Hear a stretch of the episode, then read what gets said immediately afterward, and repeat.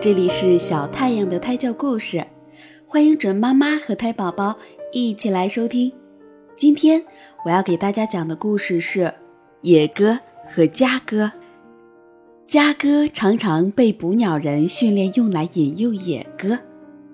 捕鸟人把捕鸟的网张好，然后把几只家哥拴在网下面。有了这几只家哥在网里，就会有野鸽子来和它们会合。捕鸟人做好准备以后，悄悄地走开，躲到一边等待收获。网里的几只家鸽这时候议论起来：“我们在这里引诱野鸽，等它们被抓住，会不会埋怨我们？”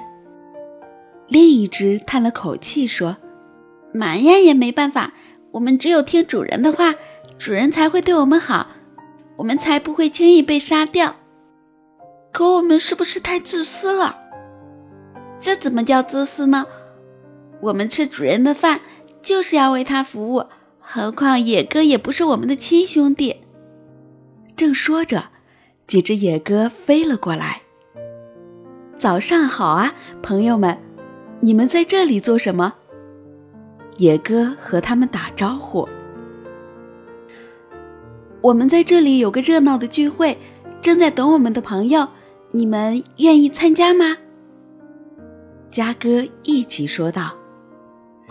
野哥听了很感兴趣，高兴地说：“好啊，我们很乐意。”说着就都钻到了网下面。这时候，躲在一旁的捕鸟人不等野哥反应过来，立刻跑了出来，把网拢住。那些野鸽全部被捉住了。野哥这才知道上当了，他们愤怒地指责家哥：“只怪我们几个相信你们，想不到你们竟然欺骗朋友，做人类的帮凶。”家哥听了野哥的责难，并不反驳，只对野哥说：“对我们家哥来说，我们吃的是主人的饭，自然为主人服务。